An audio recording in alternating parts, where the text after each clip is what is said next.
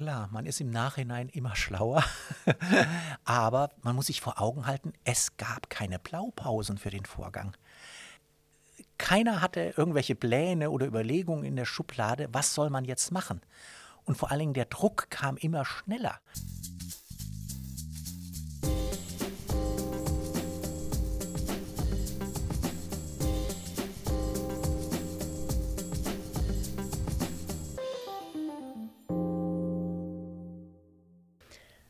Herzlich willkommen bei Denkanstoß Demokratie, dem Podcast der Landeszentrale für politische Bildung Rheinland-Pfalz. Mein Name ist Jennifer Rentsch. Wir haben heute eine kleine Premiere. Mir gegenüber sitzt nämlich mein Kollege Dieter Gube und das ist somit die erste Folge, die ich mit einem Kollegen aufnehme. Hallo Dieter. Hallo Jennifer. Ich ähm, freue mich auch. Wir mussten den Termin jetzt ein paar Mal verschieben. Es hat jetzt aber zum Glück doch noch rechtzeitig geklappt. Rechtzeitig, weil am Wochenende, am 3. Oktober, ja ähm, das 30-jährige Jubiläum des Tags, also der deutschen Einheit ist. Und wir wollen uns heute in dieser Folge mal dem Jahr und den Ereignissen widmen, die dieser Wiedervereinigung vorausgegangen sind. Es ist also auch die erste historische Folge dieses Podcasts. Na denn. Ähm, genau, deswegen geht es heute auch nicht um Dieters Arbeit hier bei der Landeszentrale, sondern um das, was er davor gemacht hat. Von 1988 bis 1990 war er nämlich Landesgeschäftsführer des Landeskuratoriums Unteilbares Deutschland Rheinland-Pfalz. Magst du vielleicht einfach mal selbst erzählen, was genau dieses Landeskuratorium Unteilbares Deutschland ist, beziehungsweise besser gesagt war? War, ja.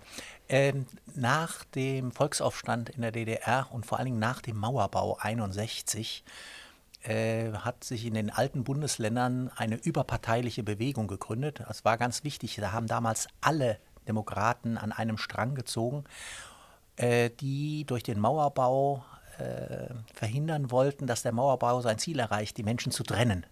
Und diese Kuratorien für äh, Kuratorien Unteilbares Deutschland hatten auf Orts-, Landes- und Bundesebene die Aufgabe, erstens den Gedanken an die Einheit wachzuhalten und zweitens, so stand es in der Satzung, für die staatliche Einheit Deutschlands zu kämpfen. Und wie genau habt ihr das dann gemacht? Was waren deine Aufgaben? Nun ja, der Kampf äh, war natürlich äh, nicht mit militärischen Mitteln zu bewältigen. äh, die Hauptaufgabe war Bildungsarbeit.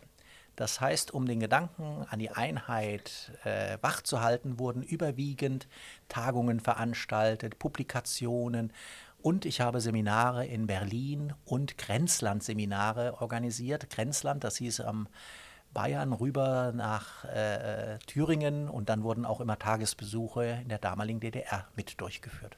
Mhm. Wie groß war euer Team? Äh, ja, ein Landesgeschäftsführer äh, mit meinen Jahren und zwei Mitarbeiterinnen im Büro. Oh, das ist ja nicht viel. Nein. Aber es war ein kleines, eingespieltes, verschworenes Team. Also es war sehr schön. Und ich hatte das große Glück, dass die eine Kollegin schon lange beim Landeskuratorium gearbeitet hatte und diese ganzen administrativen Dinge aus dem FF beherrscht hatte und ich mich voll auf die Bildungsarbeit konzentrieren konnte. Sehr cool. Dann ähm, würde ich vielleicht einfach mal chronologisch anfangen im Jahr 1989. Oh ja. Ähm, kannst du die Situation vor dem Mauerfall vielleicht mal so ein bisschen charakterisieren? Hat man diese Umbruchsstimmung schon gemerkt? Ja. Ähm, Im Juni, ne, da war ja der, der, ehemalige Feiertag, der 17. Juni, immer um den Umfeld des 17. Juni hat, der, hat das Bundeskuratorium eine Tagung in Berlin durchgeführt. Ich war auch in Berlin mit ungefähr 20 Delegierten aus Rheinland-Pfalz und es brodelte. Man merkte das auch bei den Besuchen. Die DDR war sehr aufgeregt. Es gab verschärfte Grenzkontrollen. Ich habe da, wie wir einen Tagesbesuch in Ostberlin gemacht haben, äh, persönlich erlebt, Leibesvisitation, Kontrolle aller Körperöffnungen, eine halbe oh, Stunde krass. nackt sitzen, also die wirkliche Härte des Regimes. Und das war einfach nur, weil du quasi zu diesem die, Bundeskuratorium gefahren genau, bist? Genau, okay. der Stasi wusste ganz genau, wo ich arbeite, das war denen bekannt. Die wussten wahrscheinlich auch, dass ich mit der Gruppe war und dass die Gruppe auf mich wartete. Ja, und das war natürlich Schikane. Krass. Und in der DDR, wir hatten natürlich auch Kontakte, es rumorte. äh, die Bürgerrechtsbewegung, die entstanden ist aus der Umweltbewegung und äh, weil die Altstädte immer mehr verfielen, nichts passierte. Äh, das äh, rumorte die Montagsdemonstrationen und all das. Es war eine Unruhe zu spüren. Okay, das heißt, ihr habt auch damit gerechnet, dass es quasi bald zu einer Öffnung kommen wird. Nein, mit der Öffnung hat keiner gerechnet. Das war ja das Irre an der Situation 89. Äh, man hoffte auf Entspannung. Ja, man hoffte, dass mit Egon Grenz und sowas es etwas erträglicher würde oder dergleichen mehr, vielleicht ein Demokratisierungsprozess eintreten würde. Egon Grenz war der neue Nachfolger von ja, Parteichef dann auch.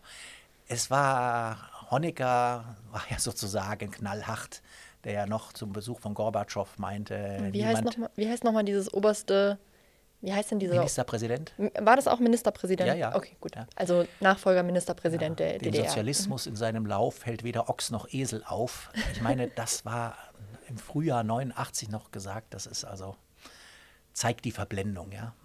Noch ein Beispiel, dass keiner mit der Öffnung der Mauer gerechnet hatte, zeigt auch ein Jahr davor, 1988, hat das Landeskuratorium im Landtag eine Veranstaltung gehabt mit dem Wirtschaftsprofessor von Berg, der aus der DDR geflohen war, Schwiegersohn sogar war von dem ehemaligen Ministerpräsidenten Willi Stoff und der im Landtag uns ausgiebig schilderte, dass die DDR wirtschaftliche Probleme hat und er rechnete ungefähr in zehn Jahren, dass die DDR dann sehr, sehr große äh, Probleme haben würde und es eventuell Probleme geben könnte wirtschaftlicher Art da wurde ich noch beschimpft, wie ich diesen Mann verpflichten konnte, da er geflohen wäre. Das wäre ja die Cassandra vom Dienst. Keiner glaubte das. Man hielt die DDR für einen wirklich starken Wirtschaftsnation.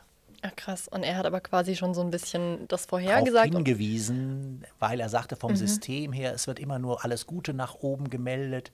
Die Zahlen stimmen nicht, diese Pläne gehen an der Realität vorbei. Und er meinte, die Ressourcen würden irgendwann erschöpft sein. Heutzutage wird man das wahrscheinlich Whistleblower nennen. Genau. Nur, dass ihm niemand geglaubt hat. ja. Ähm, ja, krass. Und dann kam es ein Jahr später dann trotzdem zur Öffnung und ja, äh, zum Mauerfall. Der berühmte Satz von Schabowski. ja, genau. Das, den kenne sogar ich, obwohl ja. ich da noch gar nicht, so, äh, obwohl ich da noch gar nicht gelebt habe. Ähm, was war das dann? Also man kennt ja immer nur die Aufnahmen, wie tausende Menschen zur Mauer strömen, ja. Ausnahmesituation, alles ist besonders. Ähm, wie hast du die Situation wahrgenommen?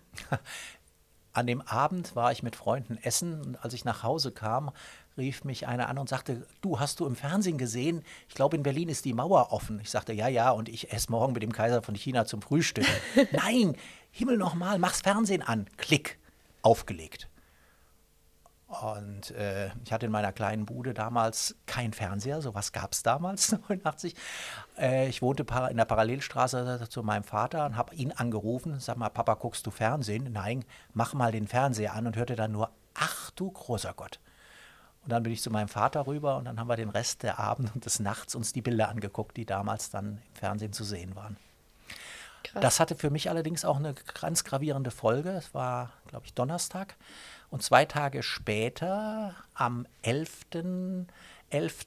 sollte auf dem Hambacher Schloss die 30-Jahr-Feier des Kuratoriums Unteilbares Deutschland Rheinland-Pfalz gefeiert werden. Festredner, der Abgeordnete, der vor 30 Jahren das Kuratorium mitgegründet hatte, Helmut Kohl. Bundeskanzler, der oh. schon zugesagt hatte.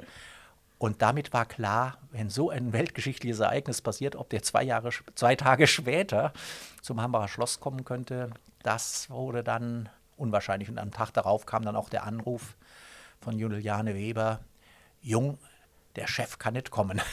Okay, dann, Moment, Moment. Das heißt, Juliane das Weber war die berühmte äh, Vorzimmerdame des Bundeskanzlers. Okay. Und mit der ich das alles im Vorfeld organisiert hatte. Aber das heißt, dieses Landes, diese Landeskuratorien wurden 30 Jahre vorher, 59, genau, gegründet von 59. Helmut Kohl. Genau. Er hat das Landeskuratorium mitgegründet.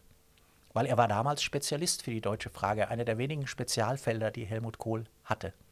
Das wusste ich gar nicht. Also ich meine, man, man kennt ihn zwar als Kanzler ja. der Einheit, aber ich wusste nicht, dass das irgendwie jetzt zu seiner Expertise gezählt genau. hat. Oder er, da er war verheiratet mit Hannelore aus Halle mhm. und hatte auch durch diese familiären Bezüge äh, starken Kontakt äh, in die ja, ehemalige DDR und die deutsche Frage, zu der hat er auch gearbeitet. Also insofern, das war eine Expertise, nur die war in den 60er, 70er, 80er Jahren mit einem Mal nicht mehr gefragt, ja. Mhm. Das war dann ja aber irgendwie mega der Glücksfall, dass ausgerechnet er dann quasi diese, diese Verhandlungen eigentlich das Jahr darauf geführt hat, oder? Also, ja. also dieser Zehn-Punkte-Plan, den er dann äh, ich weiß nicht mehr ganz genau, noch 89, nee, ich glaube Anfang 90 aus der Tasche gezogen hat, beruhte natürlich vielfach auch darauf, dass er eigene Vorstellungen hatte.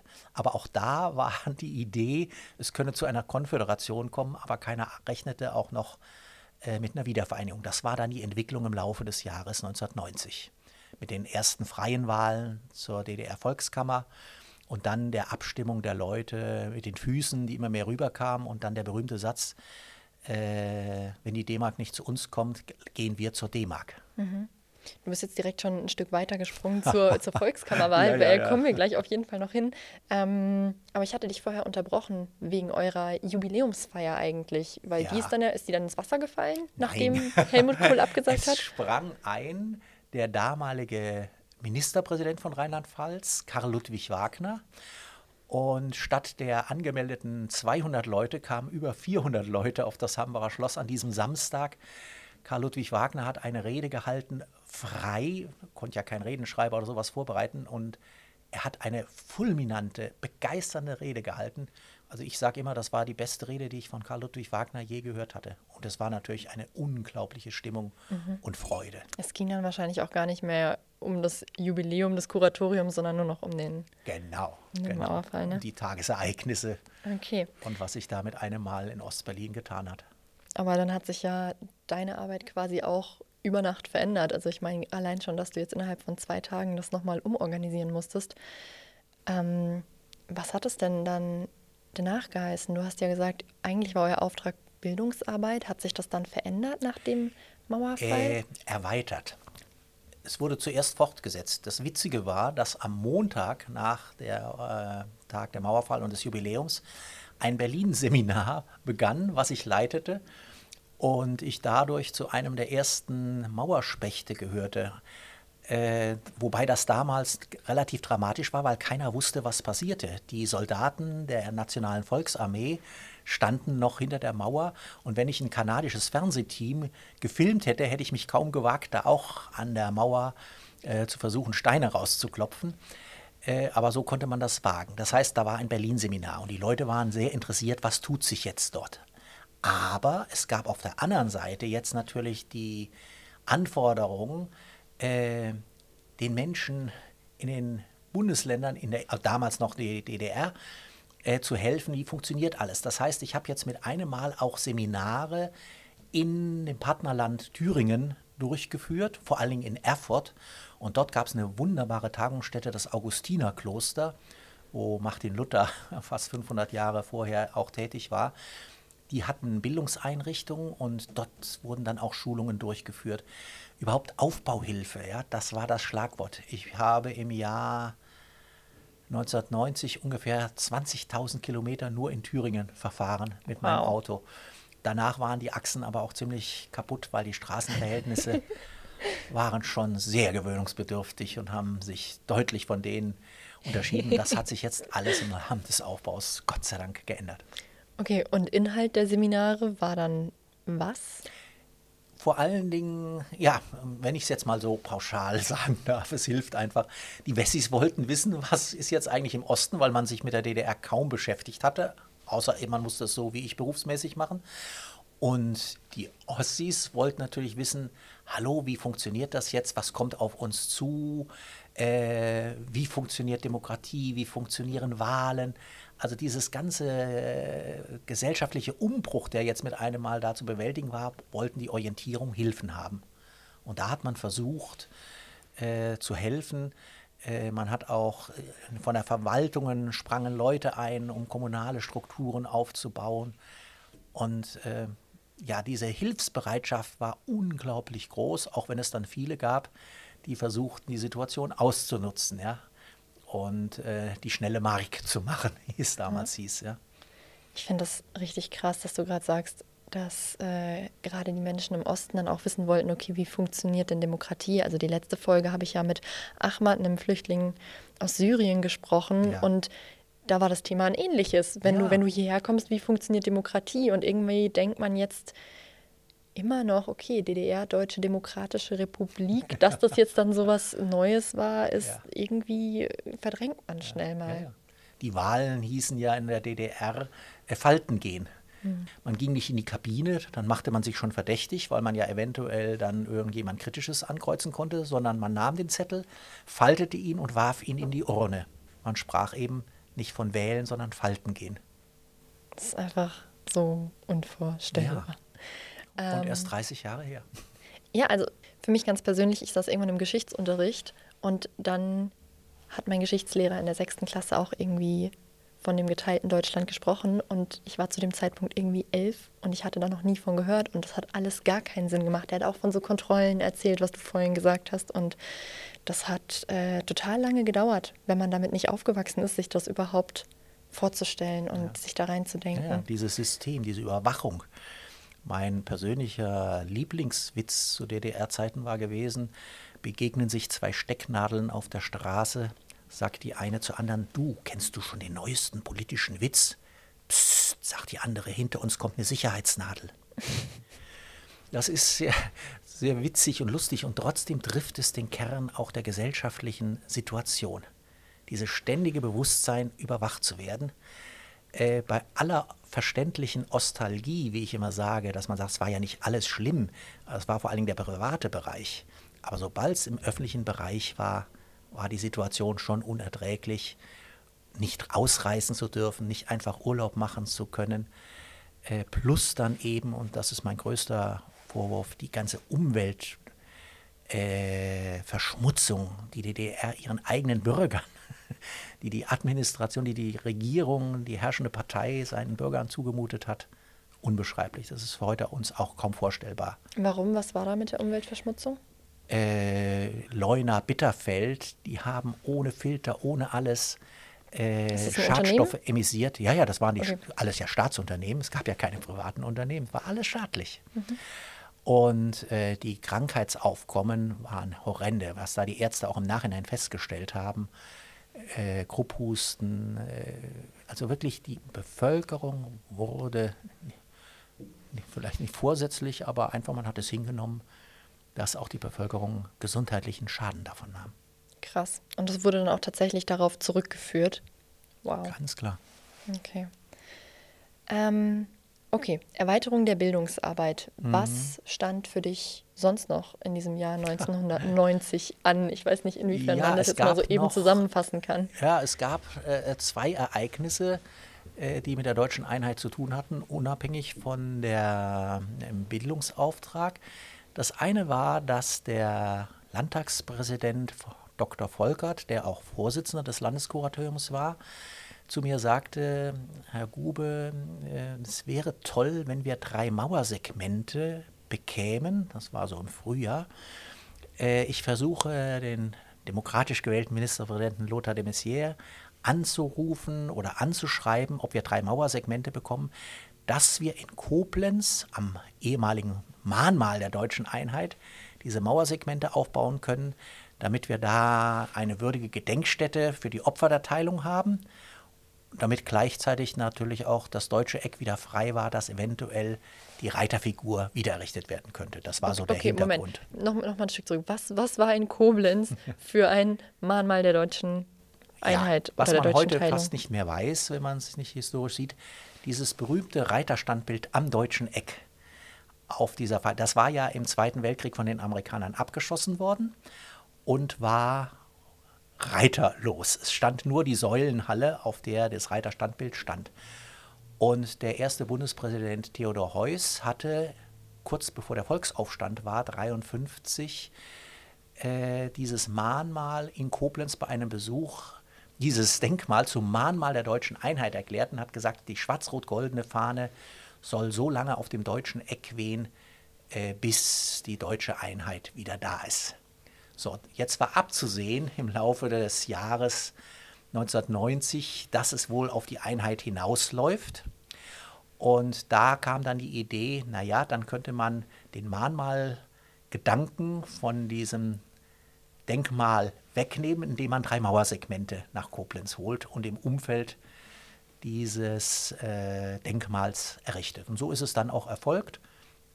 Pünktlich zum 17. Juni waren dann die drei Mauersegmente in Koblenz und ein Staatssekretär der demokratischen DDR-Regierung war dann zur Einweihung da. Und wir hatten dann sozusagen eine, flapsig gesagt, Kranzabwurfstelle, weil man ja immer dachte, zum 17. Juni muss man irgendwo eine Stelle haben, wo man jedes Jahr am damaligen Nationalfeiertag dann der Opfer des Volksaufstandes gedenken konnte. Ja, okay. 17. Juni war der damalige Nationalfeiertag. Juni. Genau. Okay.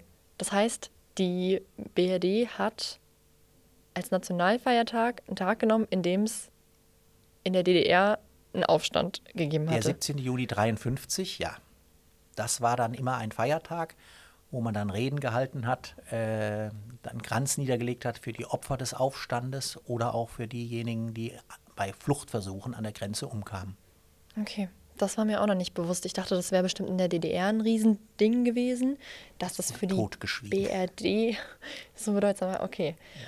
Okay, und dann wurde quasi auch am 17. Juni zu dieser Feier die Flagge runtergenommen und das Reiterdenkmal aufgestellt? Nein, nein, das kam erst viel, viel später. Also die Flagge blieb noch, nur es war sozusagen entweiht mhm. von dem Gedanken, Mahnmal zu sein, weil es nicht mehr sein musste erst äh, drei Jahre später oder zwei Jahre später zum 2000-jährigen Jubiläum der Stadt Koblenz hat dann ein Privatmann die Reiterfigur gestiftet und dann kam sie auf den Denkmalsockel. Ich glaube, ich muss demnächst mal ins deutsche Eck fahren. Gerne, ich war da noch nie. Gerne. Führe dich gerne, Jennifer. ähm, genau, das war dann das erste von den zwei Ereignissen, ja. von denen du gesprochen hast. Und das nächste, ich weiß es noch ganz genau, ereilte mich beim berühmten internationalen Abendsportfest im August in Koblenz. Auf der Tribüne wurde ich mit einem Mal wieder zu meinem Chef, eben dem Landtagspräsidenten und Vorsitzenden des Landeskuratoriums, gebeten. Und er sagte, ich darf ihn vorstellen äh, vom privaten Rundfunk, den Herrn Thuhl. Wir haben gerade überlegt, da war jetzt schon klar, es läuft auf die Wiedervereinigung zu, das sollte vollzogen werden im Oktober. Äh, wir könnten doch am deutschen Eck, was ja Mahnmal der deutschen Einheit war, wo wir jetzt mit den Mauersegmenten ja das ein bisschen umstrukturiert haben, eine Feier machen. Herr Gube, das eine war Ihr Gesellenstück, jetzt erwarte ich von Ihnen das Meisterstück. Und ich bekam den Auftrag für die Nacht vom 2. auf den 3. Oktober, beziehungsweise schon für den Nachmittag, eine Feier und eine Gedenkstunde zu organisieren. Mhm. Bumm. Das war natürlich, oh, auch nicht mehr allzu lange hin. Das heißt, sechs Wochen Zeit, Mitte August äh, bis dann zum 3. Oktober. Allerdings muss ich fairerweise sagen, ich konnte logistisch auf etwas zurückgreifen, was mir die Arbeit sehr erleichtert hat. Nämlich in Koblenz gab es seit den 50er Jahren immer im August das Fest Rhein in Flammen. Mhm. Und daran haben wir uns orientiert, haben dann nur, weil das der private Rundfunk wollte, ein Schlagerfestival am Nachmittag noch organisiert. Am Abend dann die Feierstunde und um Mitternacht nach der Hissung der Fahnen der fünf neu gegründeten DDR-Bundesländer, also äh, Thüringen, Sachsen, Sachsen-Anhalt, Mecklenburg-Vorpommern und Brandenburg, die wurden um Mitternacht hochgezogen am deutschen Eck, plus dann die schwarz-rot-goldene Fahne. Es wurde die Nationalhymne gesungen, alle Kirchenglocken in Koblenz läuteten, wirklich alle. Und als die verklungen waren, startete ein Feuerwerk, was äh, über 35 Minuten dauerte. Und, da will ich unbedingt darauf Wert legen, alles wurde gestiftet. Also es keine Steuergelder, nichts. Diese Stimmung. Die drei Feuerwerksfirmen haben damals äh, Sachen bereitgestellt, weil sie gesagt haben, wir freuen uns so, dass die deutsche Einheit gekommen ist. Oh, ich kriege Gänsehaut. Äh, ja, das war auch so eine Sache. Und dann waren an diesem wunderschönen Nachmittag. Äh, Spider Murphy Gang hat äh, am deutschen Eck gespielt. Das ist mir noch persönlich in großer Erinnerung. Skandal um Rosi und wie die damaligen Schlager alle hießen. und äh, dann eben die Feierstunde mit Reden und Heeresmusikchor. Äh, das war schon beeindruckend. Ja, Schätzungen laufen zwischen äh, 100.000 Minimum, fast 200.000, diejenigen, die sehr optimistisch die Zahlen schätzen, die an diesem Abend am deutschen Eck auf den gegenüberliegenden Ufern in Lützeln, Ehrenbreitstein mitgefeiert haben. Wow. Und was für mich persönlich etwas Unglaubliches ist, es gab keine Verletzten, keine Zwischenfälle.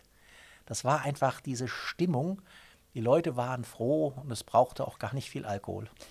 Aber gerade dafür, dass du gesagt hast, dass die Menschen im Westen sich eigentlich gar nicht so mit der DDR auskannten und sich gar nicht so damit auseinandergesetzt haben, war die Freude dann ja aber scheinbar doch ziemlich groß. Wie kam das? Ja, es gab natürlich auch noch immer verwandtschaftliche Beziehungen, ja, äh, die unterbrochen waren, die sich teilweise auch lange Zeit nicht gesehen hatten. Mit einem Mal traf man sich. Äh, zu der Feier kam zum Beispiel auch aus der Partnerstadt von Koblenz, Sondershausen in Thüringen, ich glaube, drei Busse. Äh, also es gab dann schon immer wieder diese Kontakte und die Leute wurden unterstützt und man half sich und besuchte sich.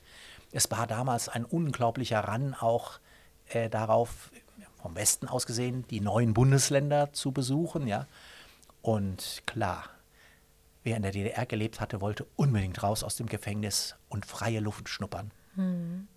Würdest du sagen, also so wie du das jetzt schilderst, äh, Riesenfeierlichkeit in Koblenz in Rheinland-Pfalz, würdest du sagen, dass Rheinland-Pfalz irgendwie eine besondere Rolle gespielt hat im Vergleich zu den anderen westdeutschen Bundesländern oder ähm, gab es solche Festlichkeiten überall?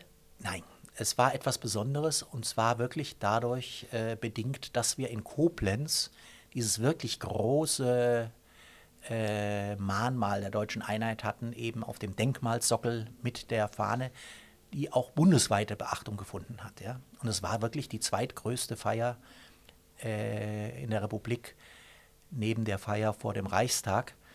Wow. Äh, es gab kleinere Feiern, aber die waren nicht mehr in der Größenordnung zu vermelden. Aber das war wirklich bedingt, glaube ich, wirklich durch das deutsche Eck. Voll schön. Ähm, ja, super viel Euphorie bei der Einigung. Jetzt im Nachhinein wird viel kritisiert. Ich schätze mal, dass auch in den nächsten Tagen zum Jubiläum hin ähm, viel auch nochmal diskutiert und vielleicht auch aufgearbeitet werden wird. Oh ja.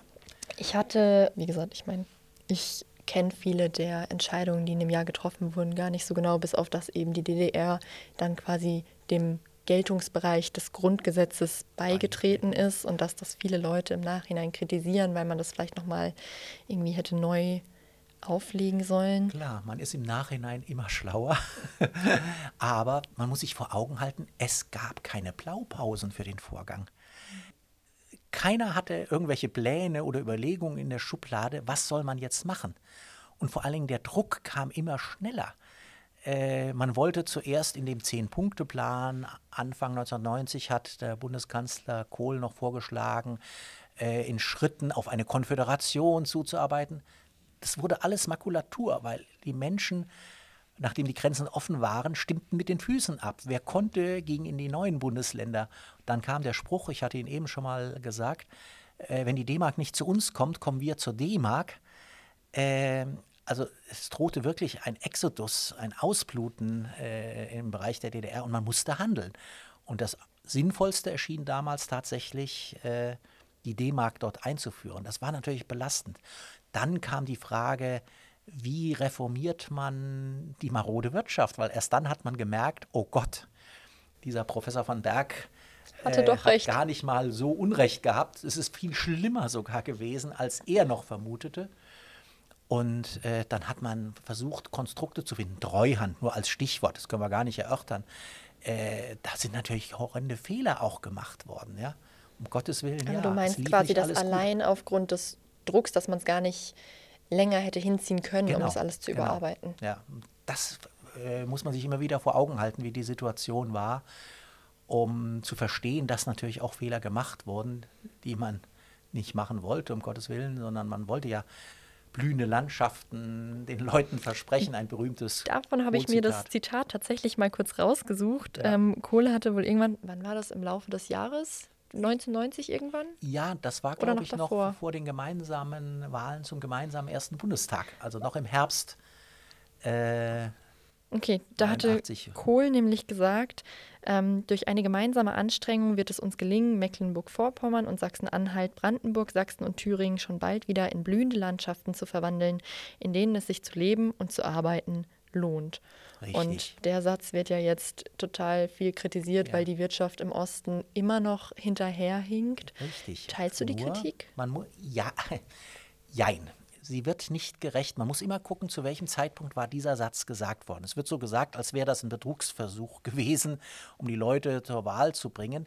Man war damals wirklich guten Glaubens, denn man hatte die Hoffnung, die DDR-Wirtschaft im laufenden Arbeitsprozess zu reformieren, also bei laufendem Transformationsriemen die Wirtschaft umzustellen.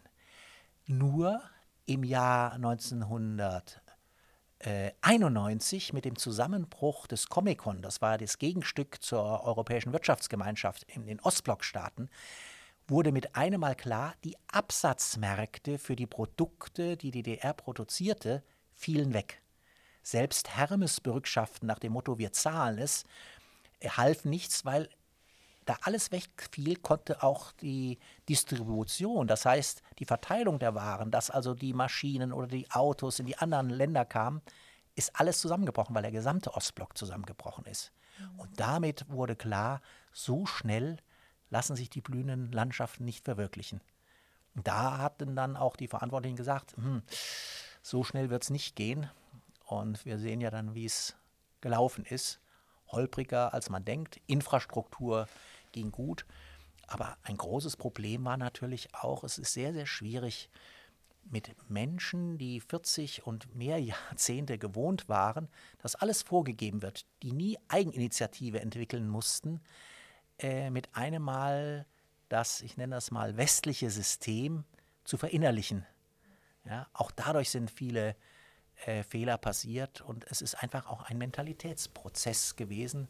Das wurde wahrscheinlich Zeit. auch total unterschätzt. Ja. Also in, in dieser Euphorie der Einigung. Richtig, richtig. Wie würdest du den Mentalitätsunterschied charakterisieren? Äh, ich drobe jetzt, ich sage es unter dem Vorbehalt, es ist natürlich sehr pauschal. Und trotzdem, ich persönlich bin immer noch der Meinung, es ist ein Kern Wahrheit und das drückt es so plakativ, aber deutlich aus. Dieser Begriff äh, der Besserwessis und der Jammerossis. Oh. Ja, dass man also, die Westen, die wussten immer, ach ja, das muss man so machen, das muss man so machen. Die kamen rüber, haben versucht, Versicherungsverträge anzudrehen und so weiter. Die Menschen in den neuen Bundesländern wussten gar nicht, wie reagiert man, wie kontrolliert man, wie, wie vergleicht man Versicherungsbrauen. Die sind drauf reingefallen, ja. Und haben natürlich dann zu Recht auch gejammert und diese Mentalität immer nur zu sagen, ach ja, das und man war nie gewohnt, eigeninitiativ zu werden und dann hat man gejammert, ja. Vielfach. Es ist immer so eine Grundtendenz, die das ausdrückt. Und deswegen muss ich sagen, also es ist pauschal, weiß Gott, äh, aber es hat eine gewisse Mentalitätsunterschied ausgedrückt.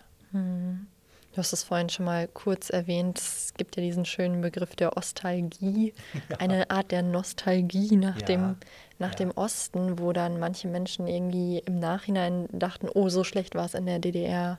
Ja, eigentlich doch gar nicht. Kannst du das nachvollziehen? Ja, es ist immer wieder, wenn Systeme untergehen.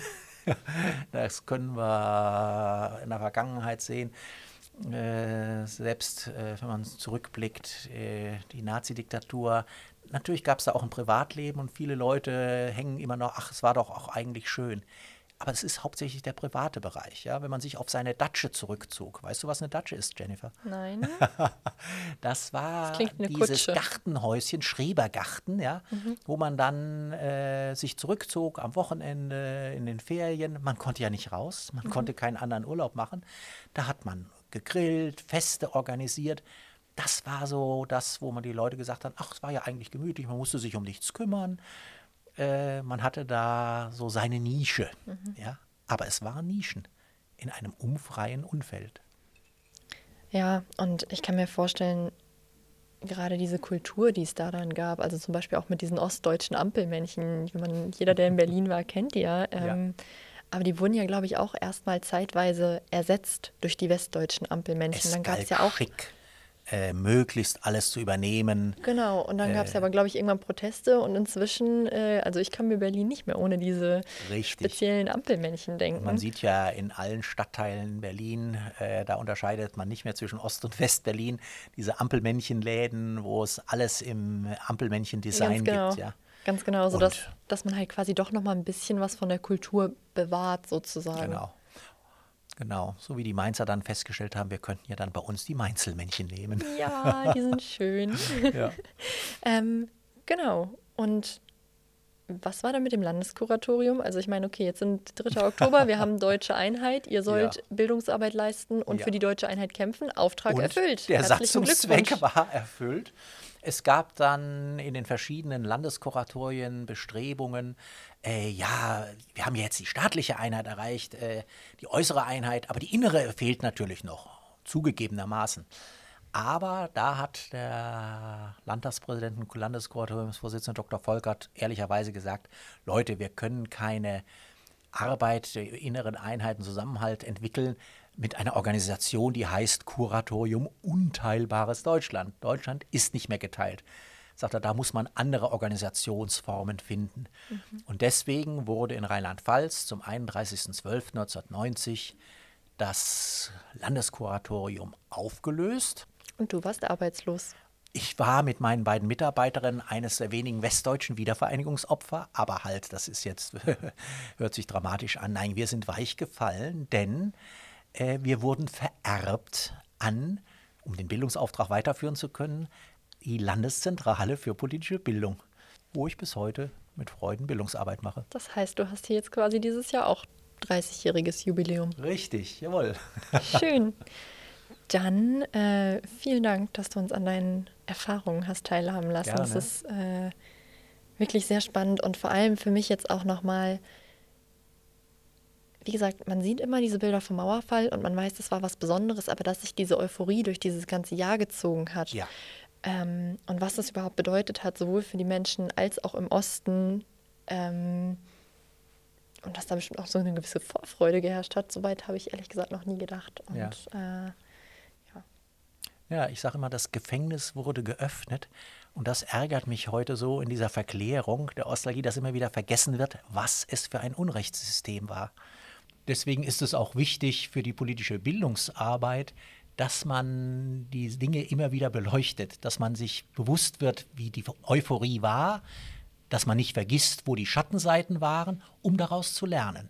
Das ist ja äh, die Aufgabe, die sich gerade äh, für auch dann jetzt in der Institution wie der Landeszentrale für politische Bildung die Aufgaben stellen. aber du denkst dann schon, dass es auch einfach noch eine Frage der Zeit ist, bis Ja. sich die Differenzen rauswachsen? Eindeutig, denn es ist äh, eine Mentalitätsfrage. Wer in einem solchen System gelebt hatte, kann sich nicht so schnell umstellen. Deswegen sind auch viele Fehler passiert.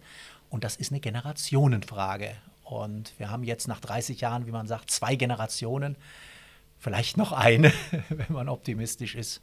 Aber man braucht Zeit. Ja. Ich muss sagen, ich bin auf jeden Fall auch optimistisch, weil wie gesagt, ich musste erst mal lernen, dass Deutschland mal geteilt war. Also wenn wir noch mal ein paar Jahre warten, vielleicht ähm, wächst sich das dann ja wirklich raus. Genau, die Hoffnung bleibt. Wir arbeiten daran. Vielen Dank für das Gespräch. Gerne, Jennifer. Zum Ende dieser Folge habe ich noch eine Frage an alle HörerInnen aus dem Rhein-Main-Gebiet. Ich habe nämlich vor kurzem eine sehr nette Mail von einem Hörer bekommen, der gefragt hatte, ob man nicht ergänzend zum Podcast auch noch eine Diskussionsrunde einrichten könnte, wo man also einfach mal über alle möglichen Demokratiethemen tabulos diskutieren kann, vielleicht auch mal so ein bisschen ja, out of the box überlegen kann, was man noch verändern könnte, was für Reformen es geben könnte, wie wir unsere Demokratie in Zukunft gestalten können und wo das Ganze dann aber auch ein bisschen politikwissenschaftlich eingeordnet wird. Ähm, ja, dafür wäre es super, wenn wir einfach wüssten, ob es noch weitere Menschen gibt, die sich für sowas interessieren. Deswegen schreibt mir gerne eine Nachricht, wenn ihr an sowas Interesse hättet und euch vorstellen könntet, daran teilzunehmen. Dann äh, können wir uns überlegen, ob wir sowas demnächst mal auf die Beine stellen. Ansonsten wünsche ich euch noch eine schöne Woche, falls ihr diese Folge sehr früh hört. Feiert schön den Tag der deutschen Einheit am Samstag und bis bald.